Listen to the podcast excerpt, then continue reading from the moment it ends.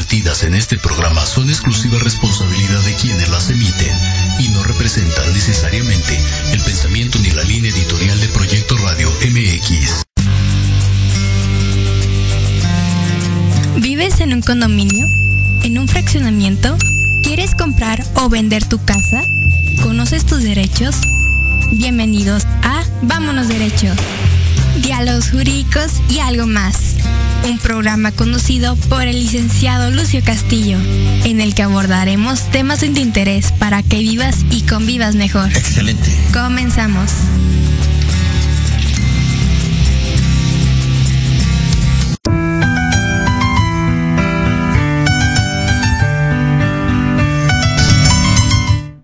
Hola, buenas tardes, ¿cómo están? Bienvenidos a Vámonos Derecho, Diálogos Jurídicos y algo más. El día de hoy vamos a tener un tema muy muy interesante, ya se los había comentado, eh, personas y familia, con dos eh, grandes eh, juristas, con el maestro Ricardo Gallard y la maestra Sandra Calvillo, quienes están por arribar aquí a, la cabina, porque aunque ustedes no lo crean, aquí en Ciudad de México acaba de caer una muy fuerte lluvia y bueno, como siempre eso nos, nos retrasa un poquito nuestros trayectos que ya tenemos proyectados, pero ya me dicen que están listos para o próximos para llegar aquí. Bueno, pues por lo pronto le damos las gracias a todos nuestros queridos amigos que nos hacen el, favor de vernos. Alberto, Adela, muchas gracias por vernos. Y me dice el productor Jaime que están viéndonos de Estados Unidos y de Playa del Carmen. También muchísimas gracias por su atención. Y como siempre, eh, la idea de este programa, ustedes lo saben, es eh, platicar, hacer diálogos con nuestros invitados para que ustedes conozcan cuáles son sus derechos y obligaciones. Específicamente nuestro programa está enfocado a cuestiones inmobiliarias, a todo lo que es el régimen de propiedad en condominio, a compras, ventas, arrendamiento, a todos los aspectos inmobiliarios. Sin embargo, en esta ocasión Vamos a platicar de, personas y familia, un tema por demás eh, interesante, ¿no? Aquellos eh, personas eh, jóvenes que están estudiando la carrera de Derecho sabrán que es uno de los temas fundamentales para, el desarrollo profesional. Y quiero hacer un, un, poquito de preámbulo en lo que llegan mis invitados. El derecho civil, ya lo habíamos comentado en alguna ocasión, eh, viene del derecho romano. Y mm, todo, todo nuestro derecho positivo mexicano, su base está en el derecho romano. Em, no hay nada nuevo, sin embargo, si queremos eh, platicar, y eso es parte de lo que vamos a platicar con los invitados, es de que aunque no hay nada nuevo, sí las cuestiones jurídicas van evolucionando, van evolucionando y van cambiando los conceptos de familia, los conceptos de persona, eh, todo eso eh, va, va, cambiando a través del tiempo y eh, pues precisamente la gente, los juristas que están en la academia, que están en el estudio, pues siempre deben estar a la vanguardia de esos temas para ir proponiendo con sus conocimientos las adecuaciones legales y que puedan ser pues vigentes. No de nada nos sirve una norma que ya no, no, sea eh, pues eh, aplicable a, nuestra sociedad. Quiero poner un ejemplo de esto y me van a, entender perfectamente a lo que me refiero. En el derecho romano que les comentaba, eh, el derecho de propiedad nos decía que el dueño o el poseedor el patriarca era dueño de cualquier cosa e incluso era dueño de los esclavos, de personas, ¿no? Se les consideraba cosas y tenía tres aspectos de ese derecho de propiedad, que era el derecho de uso, el abuso y el disfrute de, ese objeto. Que era el uso, podía disponer de la mejor manera o de la manera que él quisiera. El disfrute era que le pagaran frutos por su alquiler, por llamarle de alguna manera y el abuso era que incluso podía destruir ese, ese objeto. Por esa razón, en el derecho romano, en, perdón, en Roma, eh, los esclavos podían ser eh, llevados al, coliseo y podrían ser susceptibles de que estuvieran en, en, peleas entre ellos o con animales, porque ese era un abuso y estaba permitido porque era el dueño el que lo permitía. Y dense cuenta que muy probablemente no con ese abuso tan, tan, tan cruel, pero hace no mucho tiempo en, nuestro vecino del norte todavía había esclavos, en México había esclavos hace dos o tres siglos, Y entonces a estas personas no se les consideraba sujetos de, de ningún derecho, sino era su titular, el dueño, el que podía disponer de él. Entonces el derecho va haciendo eso, va analizando, va adecuando estas cuestiones que hoy nos pueden parecer aberrantes, pero que en un momento dado estuvieron vigentes, ¿no? Por muchos, muchos siglos. Entonces, nuestro, nuestro país siempre ha sido un vanguardia en, en, todas estas mm, análisis, estudios a través de las universidades, de la Universidad Nacional y de todas, de todas las universidades públicas y privadas, se genera mucho conocimiento, no solo en el ámbito jurídico, en, las ciencias, en otras ciencias ¿no? más, más específicas como medicina, como arquitectura. Todo esto gracias a, todas esas personas que se encuentran en, en, esta academia. Y obviamente estos académicos son quienes transmiten a sus alumnos eh, ese conocimiento para que esto se vaya evolucionando. Pues ya están por aquí mis invitados. Bienvenidos, por favor.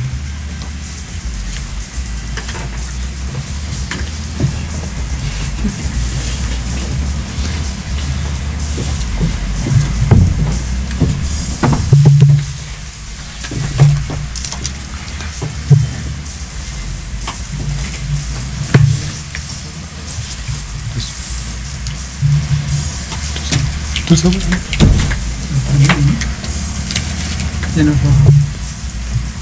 Muy bien.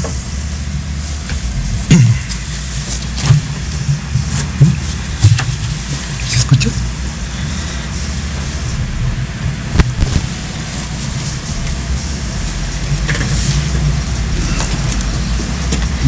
Pues listo, ya están por aquí mis invitados.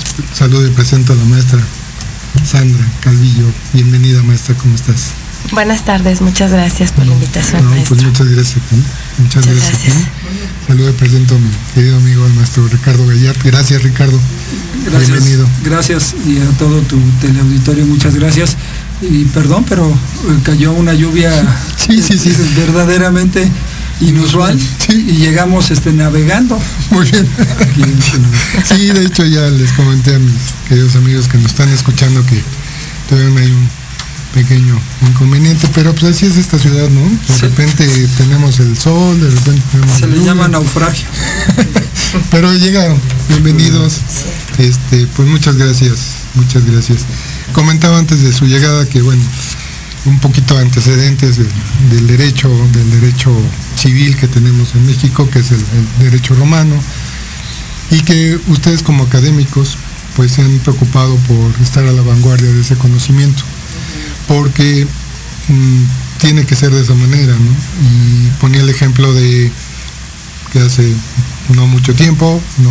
unos cuantos años, eh, todavía existía la esclavitud y a estas personas no se les consideraba como tal. Y pues los juristas, siempre estudiosos y siempre en constante, eh, pues no sé, como sintonía con, el, con, la sociedad, van tomando todo eso y lo van adecuando, ¿no? Y por eso es una parte muy importante de lo que ustedes hicieron en este libro, el cual ya me di a la tarea de leer y está fabuloso. Felicidades nuevamente. Muchas gracias. Muy, muy, muy buen, muy buen tema.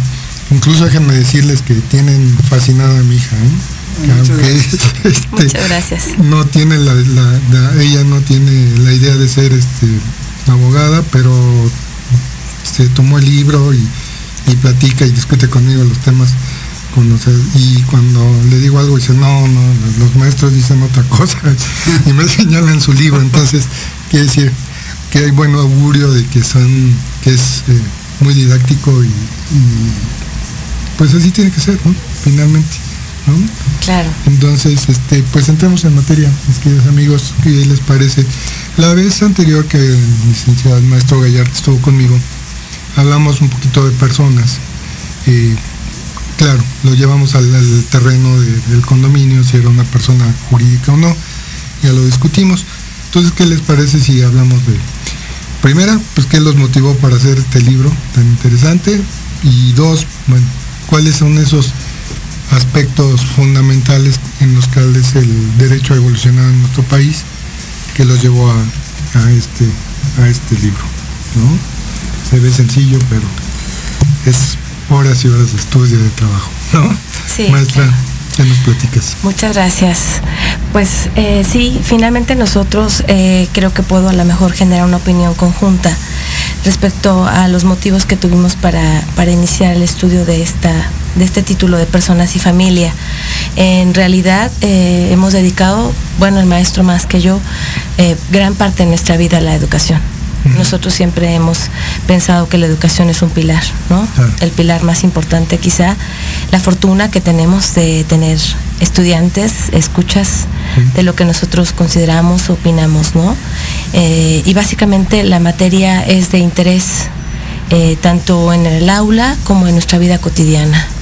Es una materia que incumbe no solamente cuestiones eh, jurídicas, sino el día a día. El título lo indica, ¿no? Tenemos a las personas y tenemos a la familia. La familia, pues, el eje medular de la sociedad, ¿no? De nuestra organización más importante como comunidad. Y básicamente, pues, el motivo, eh, en mi opinión ya más personal, eh, pues siempre es dejar un poquito de, lo que podemos nosotros eh, considerar, siempre con la ilusión de que los estudiantes lo puedan abrir y puedan este, aprender algo, ¿no? Poco, mucho, eh, pero sí dejar eh, pues siempre el, apoyo al estudiante, nuestra opinión, el consejo y, obviamente las argumentaciones jurídicas que, hicimos ¿no? en conjunto. Mm, eh, la finalidad, como cualquier libro quizá, es la ilusión del, autor es que lo lean, que, lo, que, lo, que lo vivan, y que bueno pues que puedan este considerarlo dentro de su lectura porque es un libro que, hicimos con mucho con mucho cariño la verdad.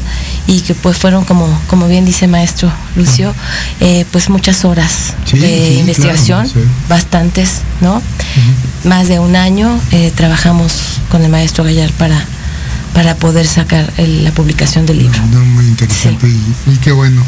Pero eh, independientemente de todas esas horas que son al principio supongo pues de trabajo después se disfrutan después se disfrutan después se gozan después eh, dan una satisfacción muy diferente. Hace poco veía una entrevista eh, pues ya, ya vieja en televisión de José Saramago. Decía que cuál era la, relación que tenía con, con sus lectores no decía es que cuando es algo intangible, pero cuando lo leen, la persona que nos lee, esta, entran en la parte de emotiva y en la mente, o sea, se dan cuenta cuando nos desvelamos, cuando tomamos café, cuando no podemos escribir, o sea, es una simbiosis entre el autor. Y pues qué padre, ¿no? Qué padre que puedas tener esa parte simbiótica con, con tus alumnos y con cualquier persona que lo ve, porque les decía, es tan, tan didáctico que no, no es para exclusivamente para alumnos de, la carrera. Bueno. Y, sobre todo por los temas, Ricardo. Yo creo que los temas son fundamentales. Como lo platicaron ustedes el día de la presentación, tocaron ciertos tópicos, pero muy, muy interesantes, ¿no? El tema si el matrimonio es un contrato o no es un contrato, no sé, ese tipo de cuestiones que hoy en día nos pueden generar, e incluso el concepto mismo de familia, ¿no? Porque ya no es el mismo de hace, no sé, 50 años, no, no, no vamos tan lejos, ¿no? evolucionó totalmente. Bueno, yo creo que un, libro se disfruta a partir de que lo terminas, ¿no? Claro. es cuando empiezas a disfrutarlo, porque no es que lo sufras antes, es un proceso, pero estás tan inmerso y implica un trabajo muy importante y también el exponer tu, forma de ver el derecho ante, ante los demás, ¿no? Eh, tú conoces muy bien ese proceso, tú también eres autor de un, libro y no te voy a platicar nada que tú no sepas, pero, pero ¿qué nos motivó ver a la, a la, persona como individuo y después actuando en un conjunto social tan importante como es la familia? Y que todo esto está inmerso en el campo de los, de, los derechos humanos, en donde el derecho familiar particularmente y el derecho de las personas se trastocan una y otra vez, una y otra vez. Y entonces había que, entrar al análisis de esos temas desde esa perspectiva. Entonces eso nos lleva a, buscar, pues, no solo el enfoque de derechos humanos, sino también las teorías más, más actuales bajo las que se están visualizando estos temas. Y sí, sí, el contenido del, libro es muy, muy trascendente, sentimos nosotros. ¿Por qué? Porque se tocan tópicos que, como tú lo estás diciendo muy bien, han ido evolucionando muchísimo al paso del tiempo. Nada más que ese paso del tiempo actualmente es, verdaderamente vertiginoso, ¿no? Hoy eh, el concepto de familia, pues quizá mañana esté radicalmente modificado, ¿no? Sí, sí, sí. O sea, eh, los cambios que hemos visto son verdaderamente importantes y eso sí ya bajo mi, eh, óptica creo que muy importantes. Creo, creo que, buenos. Pero mira, ahí a ambos les hago el comentario. Ahí, creo que en tu época, ¿no? La, maestra es mucho más joven que nosotros. Bastante más. Entonces, eh, el tema de, las garantías individuales, ¿recuerdas? Y hoy el enfoque es de, los derechos humanos. Eso es, parecen dos comas o tres palabras, pero fundamentalmente cambian todo. Todo, todo. Entonces, a partir de, que se dicen, entonces ahora son derechos humanos y ya no son las famosas garantías individuales. Eso cambió todo. ¿Y cuánto tiene? de 2011, Para, acá. Desde 2011. en, ese, en, ese, en ese sentido, hoy eh, los derechos humanos que cuando se positivizan, cuando se elevan a la ley, se les llama derechos fundamentales, hoy eh, las garantías son los mecanismos de protección para esos derechos fundamentales. Entonces, quizá en nuestra constitución de 1917, en aquel momento consideraron que, eso eran las garantías. ¿no? Y hoy con la evolución que hemos tenido y con la, mejor óptica que tenemos de eh, estos derechos humanos y estos derechos fundamentales, pues nos hemos dado cuenta que, habíamos confundido el mecanismo de protección con el derecho fundamental mismo, ¿no? Ok, ahí era donde acaba el, el, tema. El tema, ¿no? Así es. Sí, y es muy sencillo, o sea, la garantía individual es porque el Estado te la reconoce, ¿no? Finalmente. Ese es, yo lo entiendo como ese es el mecanismo, ¿no? Donde, donde el derecho yo Estado lo reconozco y, y para hablar coloquialmente en los derechos humanos, por mí mismo tengo ese derecho, no tienen que reconocérmelo, ¿no? Fundamentalmente es un un tema de... Yo quizá lo, para, para ya entrar muy de golpe en la, temática, porque ya venimos este eh, con, un tanto de rezago. No te preocupes, eh, te van a estar aquí otro programa cuando las, eh, las garantías, como ya dije, son los mecanismos para proteger. Las hay jurisdiccionales y no jurisdiccionales. Voy a hablar de las jurisdiccionales. La jurisdiccional, por autonomacia en nuestro derecho, es el, juicio de amparo, ¿sí? que es un juicio de protección de los derechos fundamentales y de los derechos humanos. Esa sería una garantía jurisdiccional, es un mecanismo de protección muy, claramente, ahí está la ley de amparo que lo regula plenamente, incluso en artículos constitucionales hay una regulación clara de lo que es el juicio de amparo. Y una, para llamar una no jurisdiccional, serían, por ejemplo, las recomendaciones de las comisiones de derechos humanos, en donde eh, no se vincula a la autoridad con la opinión este, que hace la comisión. Sin embargo, por la importancia, eh, la fuerza, el valor eh, que la sociedad le reconoce a esas comisiones, pues las autoridades las toman en cuenta, a veces se suman a ellas, a veces las rechazan. Desgraciadamente en nuestro derecho pues vemos muchos rechazos ¿no?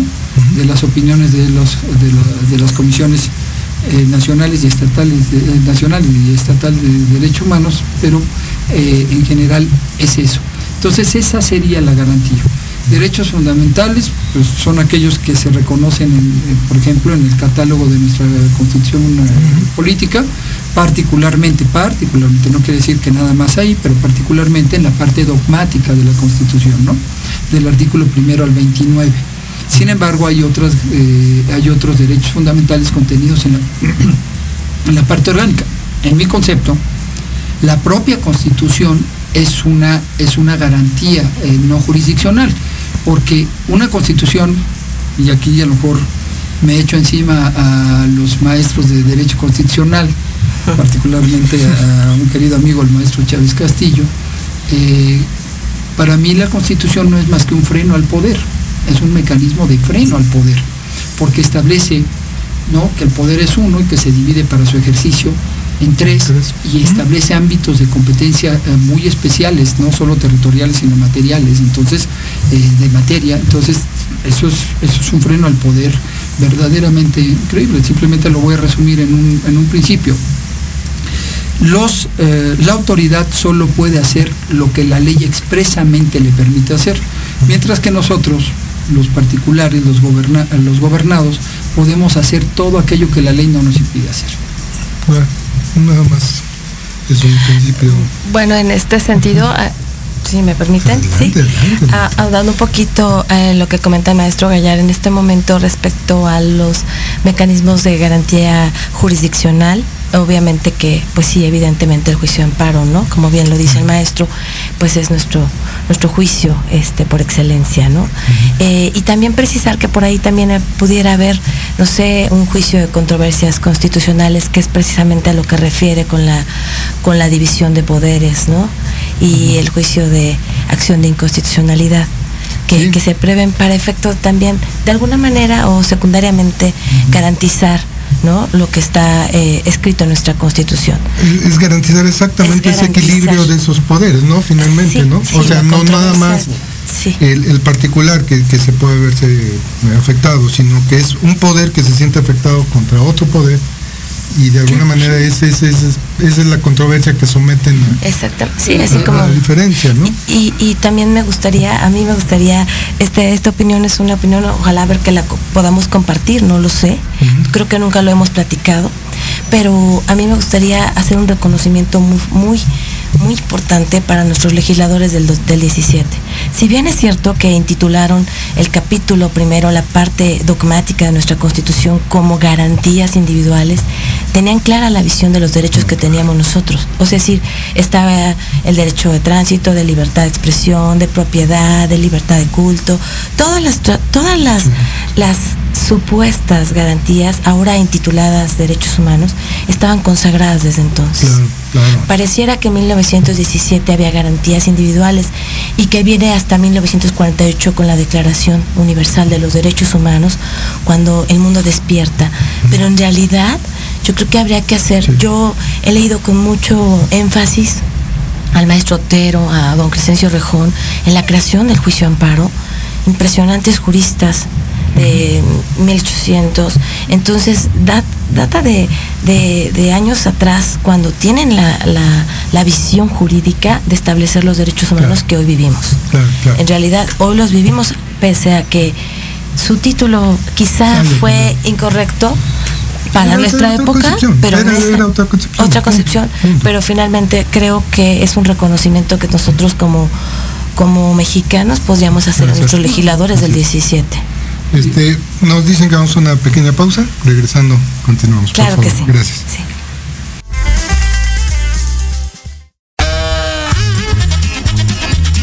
Oye, oye, ¿a dónde vas? ¿Quién, yo? Vamos a un corte rapidísimo y regresamos. Se va a poner interesante. Quédate en casa y escucha la programación de Proyecto Radio MX con sentido social. ¡Uh, la, la chulada!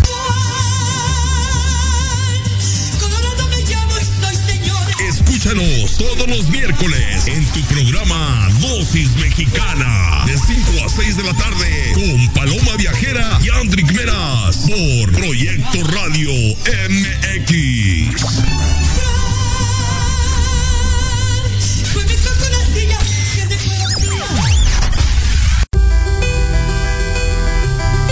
¿Cuántas veces te han dicho que tus problemas no tienen solución? En tu programa Nueva Vida hay una esperanza. Queremos ayudarte a encontrar esas respuestas y sobre todo a encontrar una vida mejor y diferente. Acompáñanos cada jueves de 7 a 8 de la noche a través de Proyecto Radio MX con sentido social.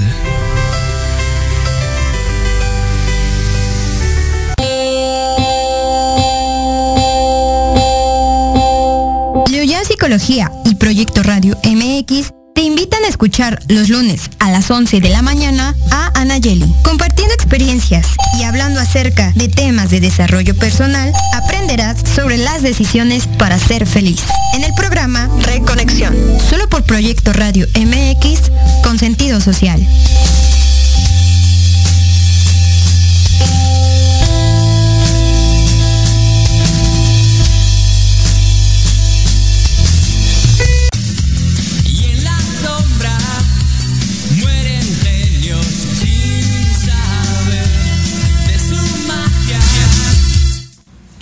Pues ya estamos aquí de regreso. Muchas gracias por su permanencia. Aquí voy a leer algunos saluditos muy cariñosos y de mucha gente que nos está viendo. Elizabeth Alvarado, felicidades para la maestra. Gracias.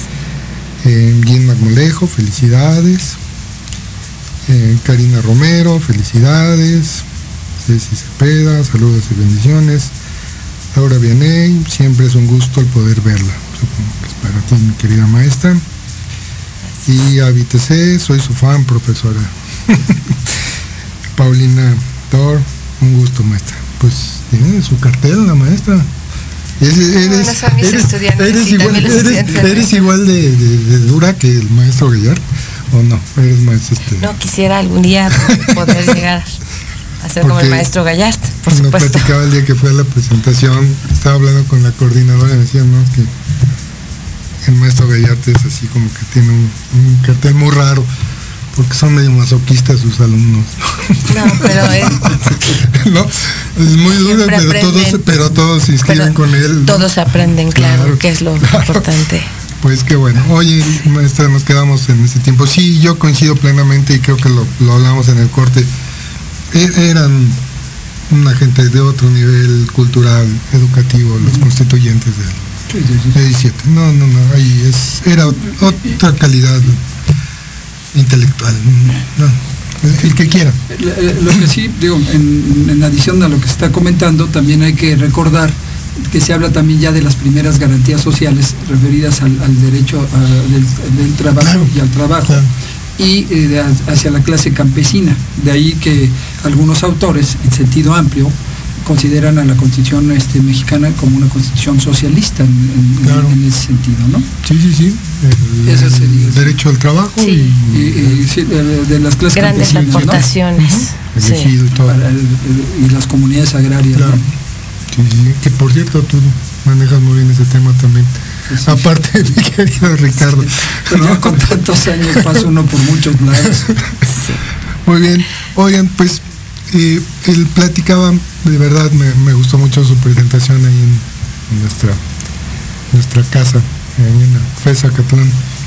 Eh, y tocaron varios temas muy interesantes, ¿no? Por ejemplo, ese, ese tema de la evolución del matrimonio para mí me, gustó mucho el concepto, ¿no? ¿Por qué no platicamos? Yo creo que sería algún tema eh, especial que, que, tiene que ver con la parte de la familia, ¿no? Porque cambió ya. Esto ya cambió, ya esto es muy diferente.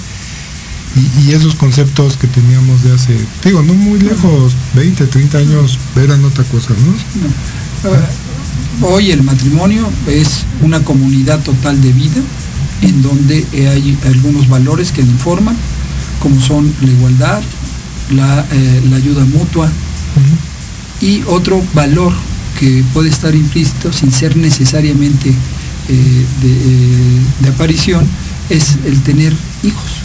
Nada más. Antes la procreación era un elemento esencial del matrimonio. Hoy es una comunidad total de vida y ello implica un proyecto de vida. Entonces quizá yo con mi pareja, que hoy puede ser una mujer u otro hombre, podemos acordar que yo me dedique al cuidado del hogar o al cuidado de los hijos y ella o él salgan a trabajar y a proveer hacia la casa o eh, que yo solo trabaje medio tiempo o, ella o él medio tiempo para que puedan cuidar de la casa, cuidar de los hijos. En fin, ya es un proyecto de, comunidad total de vida que, esos acuerdos son muy trascendentes para la forma en, donde ahora, por ejemplo, liquidamos eh, la sociedad conyugal y particularmente la separación de bienes Eso tiene que ver, eh, ha, impactado eso tremendamente. Claro. Sí, básicamente comentamos la evolución del concepto de matrimonio, ¿no? Anteriormente, como bien dice el maestro, nosotros concebíamos al matrimonio unión de un hombre y una mujer. Hoy nuestra, nuestra sociedad y pues nuestra actualidad ha hecho que pues, nosotros podamos comprender las uniones, como dice el maestro, entre dos personas. Eso sí, limitándose a dos personas. Es una comunión, pero solamente de dos personas. Es decir, no puede ser de más, como en otros países que pudiera permitirse, ¿no? En México sigue esta limitante, digamos, de unión de, matrimonio y es de dos personas, hombres, mujeres, eh, hombre, mujer, ¿no? Entonces, comprenderlo hacia, ahora. Yo siempre insisto mucho en mi clase que eh, el matrimonio no es un contrato. Hemos desde luego pensado que se ha escrito mucho acerca de ese tema, ¿no? Pero evidentemente la el objeto por el cual te casas, pues no es un objeto patrimonial. No tiene sentido pensar solamente en una cuestión económica, ¿no? Eh, si bien, obviamente por, por consecuencia viene en cuestiones económicas, eso es independiente al objeto, ¿no? El objeto lo dijo aquí muy, muy claro el maestro cuando dices la comunidad de vida, la ayuda mutua, el desarrollo de cada uno, su independencia. Entonces, esa es la parte fundamental. Nosotros eh, dedicamos el capítulo de matrimonio y, lo tratamos de vincular en este, en este, en este título con los derechos humanos. Es decir, cómo podemos comprender hoy el, matrimonio y dejar atrás esto de la, procreación de los hijos, ¿no? Es con independencia que decidan o no tener hijos, que además las parejas este, eh, del mismo sexo pueden tener hijos también, por supuesto. En el tema de adopción también se abordó el tema de la adopción de las parejas que son del mismo sexo y que pueden adoptar hoy por hoy. Quizá hace algunos años no lo, no lo entendíamos, ¿no? O habíamos este, tenido una idea sesgada, pero creo que hoy por hoy ya comprendemos por qué puede ser permitido. Eh, incluso eh, el derecho se ha eh, está inmerso, ¿no? Ya nos permite esta adopción entre parejas, eh, de parejas del mismo sexo y eso es con independencia. Entonces, la procreación ya no está dentro de los objetos primarios, ¿no? Sin embargo, puede haber una consecuencia, digamos, no lo procreaste, pero bueno, incluso tu plan de vida es la parte de la adopción y entonces forma parte de, esa familia y los pequeños que lleguen ahí, ¿no? Finalmente. Incluso eh, más allá hay un reconocimiento por parte de la, ley a los avances científicos con la, con la este, fecundación asistida, ¿no? Es decir, eh, madres eh, subrogadas o, mal llamadas madres incubadoras y el material genético obtenido de bancos de material genético.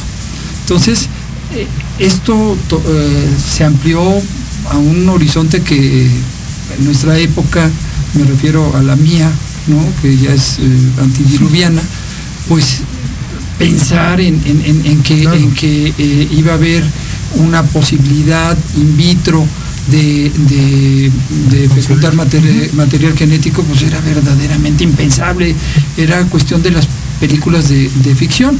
Hoy es una actualidad. Y eso tiene una consecuencia en el, campo del ser y evidentemente pues eso impacta al deber ser, ¿no? Que es a donde se instala el derecho. Y, en ese sentido, pues comentar también que eh, en el libro hicimos eh, investigación no solamente de la Ciudad de México, ni, ni de una entidad en específico, sino que el libro tiene eh, datos eh, característicos, consideramos nosotros, de otras entidades federativas. Es decir, está incluido dentro del análisis del libro eh, Ciudad de México, Estado de México, Guanajuato, Querétaro. Nuevo León, Jalisco. Y quería comentar Sinaloa, precisamente por lo que está diciendo el maestro, porque para nuestra sorpresa, y la verdad, por lo menos para la mía, fue que ya en esa entidad federativa existe una legislación en donde es posible que se celebre un contrato como tal, de carácter económico, donde la mujer que, está, valga la expresión, cargando al bebé, eh, donde se introduce material genético de otras personas, ella solamente se encarga de la gestación como tal, eh, puede cobrar. Puede cobrar por un servicio, es decir, es un contrato oneroso. Claro, nosotros a lo mejor hicimos alguna, alguna opinión en crítica, pero así está regulado en Sinaloa, ¿no? Es, es, es una cuestión que me parece que después fue objeto de una acción de inconstitucionalidad, porque evidentemente, pues, eh, eh, ¿cómo es posible que es una prestación de servicio, es un contrato atípico o de prestación de servicios, pero ya empieza nuestro pues nuestra comunidad a legislar, ¿no? Los legisladores ya empiezan a pensar en esto que, que antes era improbable, no, no podíamos saberlo, ¿no? Y ahora los vínculos de el entroncamiento que se genera entre, entre los, entre los eh, gestadores y el material genético, o quien no lo da, el donador, el donante, es, es decir, hay que hacer, es, es muy interesante el tema que dice el maestro sobre la paternidad, sobre todo, y la afiliación, hablando desde el punto de vista de la ciencia. Te voy a donar un material genético y hasta ahí acaba mi responsabilidad. Lo que se, el destino, el uso que le den a ese material, pues será responsabilidad de quien, quien lo emplea, ¿no? Y esto jurídicamente debe estar cada vez más regulado, porque seguramente todavía tenemos muchas lagunas en nuestra legislación. Sí, y sin embargo acabas de tocar algo muy interesante, maestra, que es, eh, digo, atiende a la división de poderes, ¿no? A la, la parte de las legislaciones locales, pero ve, ve qué tan diferentes pueden ser, ¿no? Pues una legislación de un estado contra, contra otra, ¿no? Y se supone, por ejemplo, que Ciudad de México, ahora Ciudad de México, Distrito Federal, había sido vanguardista en, en esos temas y ahora nos rebasan, ¿no? Los... No, no, no, no lo es. Eh, desafortunadamente yo, yo quisiera comentar, nosotros sabemos que existen códigos civiles que contienen derecho de familia y códigos familiares especializados. Actualmente tenemos 14 códigos de las entidades federativas eh, de materia familiar. E incluso en el estado de Guerrero, por ejemplo, encontramos la ley del divorcio como específica, ¿no? Entonces, es de alta especialidad. Aquí en el libro, pues obviamente se incluyen todos estos eh, cuadros comparativos de claro. cuando, por ejemplo, ajá, cuáles son los requisitos para, para determinada institución familiar, para una adopción y en otro lugar para otra, cuáles son los alcances, los efectos de una adopción.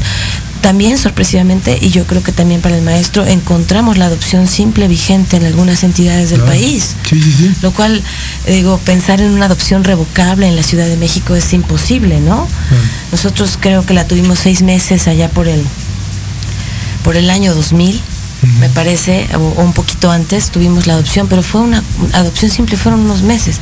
Hoy en día todavía hay entidades que están permitiendo la adopción simple Claro. y que permite que sea revocable, Lo cual para nosotros es imposible, ¿no? Adoptas Sí, un menor y lo revocas. Y de hecho, Estado de México fue de los pioneros, ¿no? En la parte de la, la adopción plena, ¿no?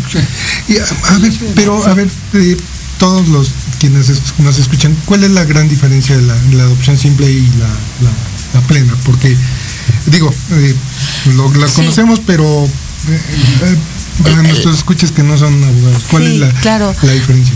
La adopción plena es el vínculo jurídico que se genera entre los adoptantes y el adoptado, y el adoptado con toda la familia de los adoptantes, Correcto. como si fuera hijo consanguíneo. De tal suerte que si yo adopto un menor, pues mi madre es su abuela, irremediablemente, ¿no? Y mis, mis hermanas son sus tías. En cambio, en una adopción simple, la adopción simple solo vincula de manera exclusiva al adoptante con los adoptados, a, a los adoptantes con su adoptado. De tal manera que los tíos, los primos, no tienen un vínculo jurídico con él. No son nada, aun cuando eh, puede eh, equipararse un parentesco consanguíneo, no lo es porque el vínculo se ciñe exclusivamente a él Entre adoptante y adoptado. adoptante y adoptado. y lo, y lo más complicado, lo que yo todavía no logro entender es que en la adopción plena no puedes revocar a tu, a tu, a la adopción.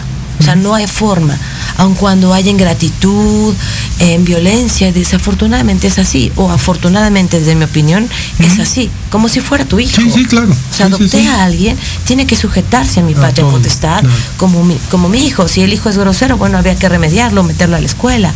Pero eh, en el caso de la adopción simple, la adopción simple es revocable. O sea, eh, el hijo es ingrato, ¿no?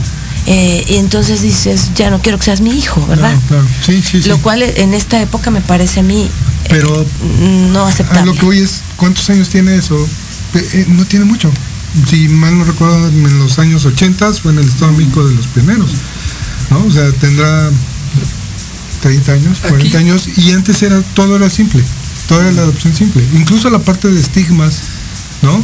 Porque el acta de nacimiento venía, el señalamiento de, que era- un hijo Eh, que se- natural, eh, eh, se es hijo adoptaba. natural. Sí, entonces, eso aparte era autoestigma, ¿no? Sí, Para el- discriminación. Para el chico. Sí, es una discriminación. Es una discriminación clara. Imagínate nada más, ¿no? Es que- Hijos legítimos. Sí, claro. Sí. ¿Cuáles no?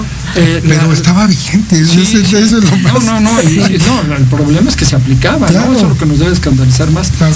Eh, Aquí eh, creo que la adopción, la adopción plena tiene que ver con el interés superior del menor, porque al vincular eh, como parientes a los tíos, primos, abuelos, bisabuelos, etcétera, se les se, se- se genera un vínculo jurídico que implica derechos y obligaciones. Y entonces el- ese menor que es adoptado en adopción eh, plena tiene una mayor protección, porque tiene una protección alimentaria, desde luego, una- un, vínculo sucesorio, desde luego, y entonces esa- ese interés superior del menor está perfectamente cobijado. Entonces creo que pensar hoy en una adopción simple, pues choca contra el concepto de interés superior del, de- del- del menor. Sí, sí, sí. Sin más. Sí, no debiera. Y en el Estado de México, como bien dice el maestro Lucio, eh, que viene, es- tienen una legislación especial.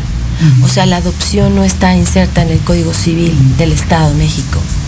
Si, si buscamos adopción, tendríamos que encontrar la ley de adopción. es una- ley especializada.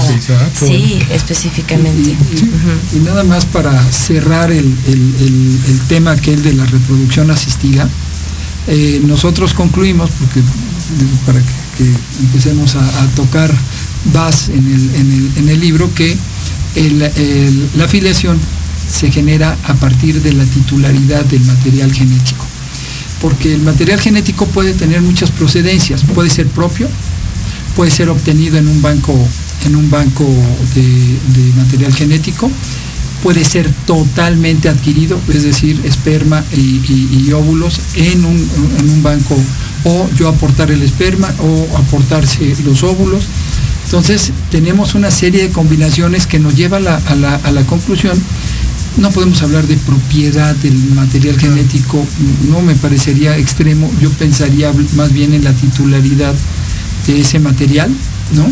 Y eso es lo que nos, nos genera el vínculo de filiación, ¿no? Y consecuentemente, pues el parentesco, ¿no?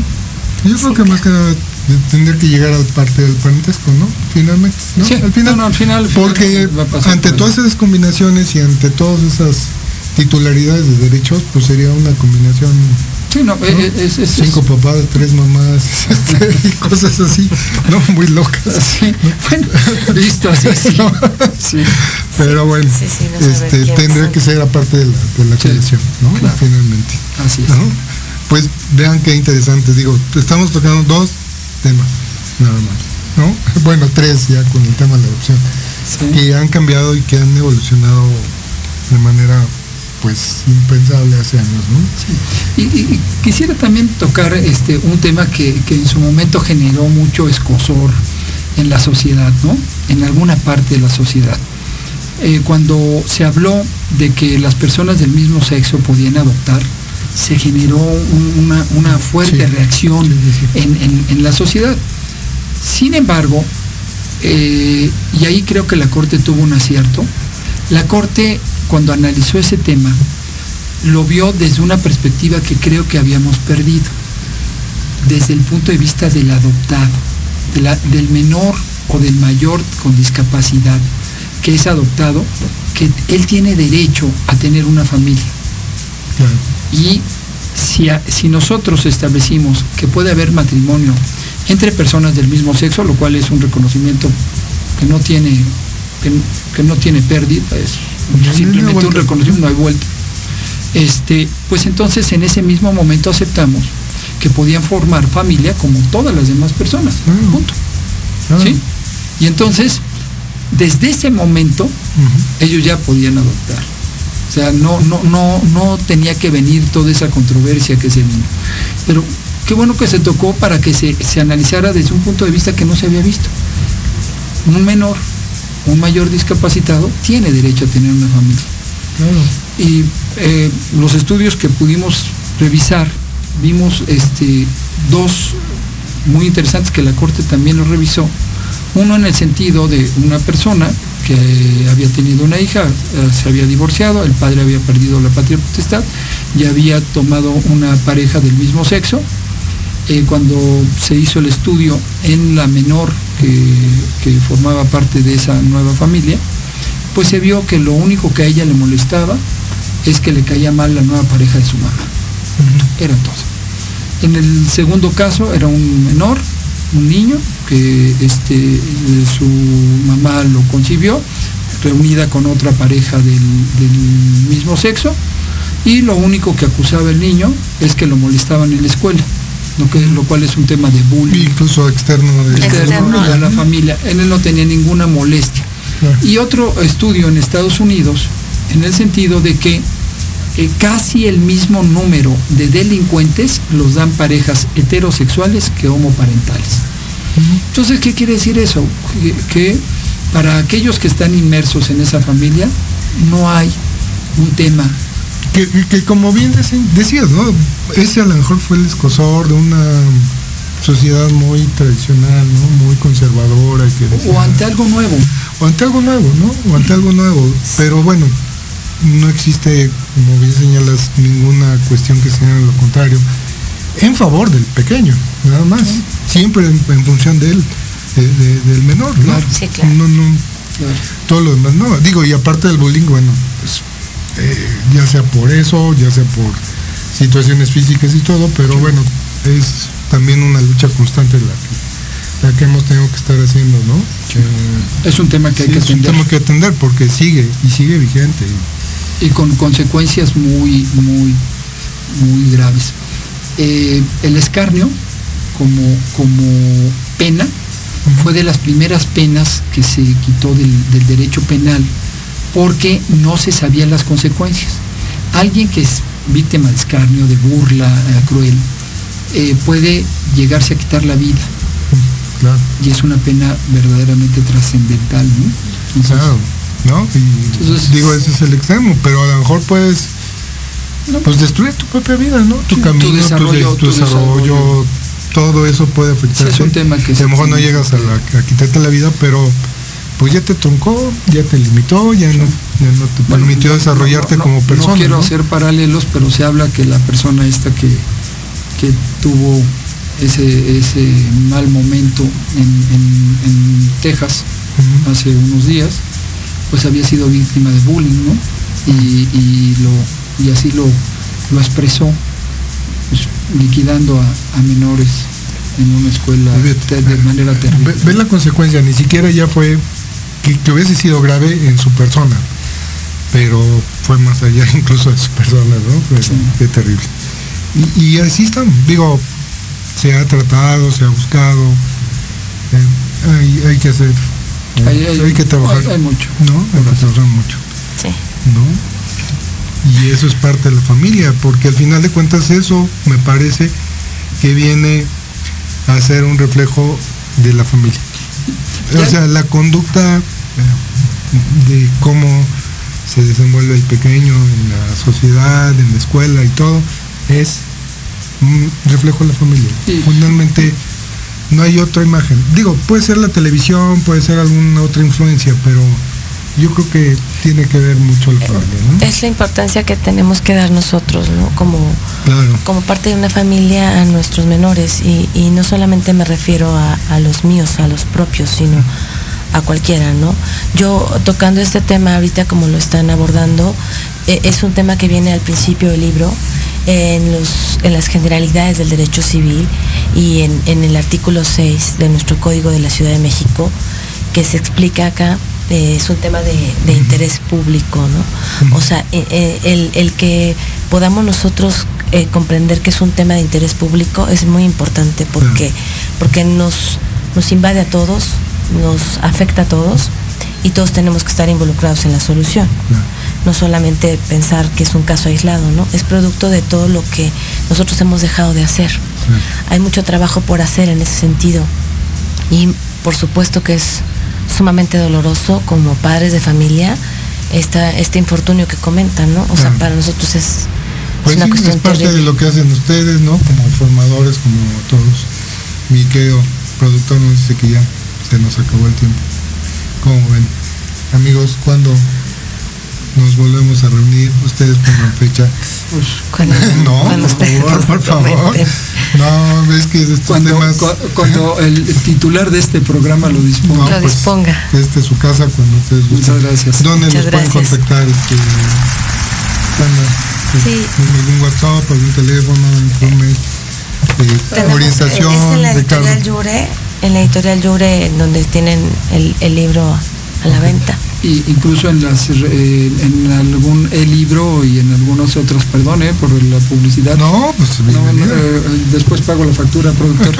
este, eh, bueno, en, en, las en, en los eh, Páginas de internet. páginas de internet De de- El Libro. el libro y otras En la página de este, Yure. estamos ya estamos ya eh, con el libro eh, digital, Digital. para que puedan acceder a él. Perfecto.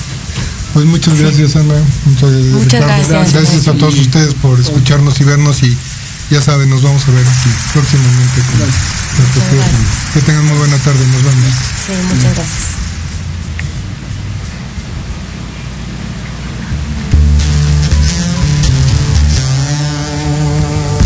Gracias por escuchar Va Derecho.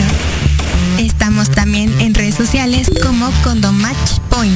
Te esperamos todos los miércoles de 4 a 5 de la tarde a través de Proyecto Radio MX con sentido social.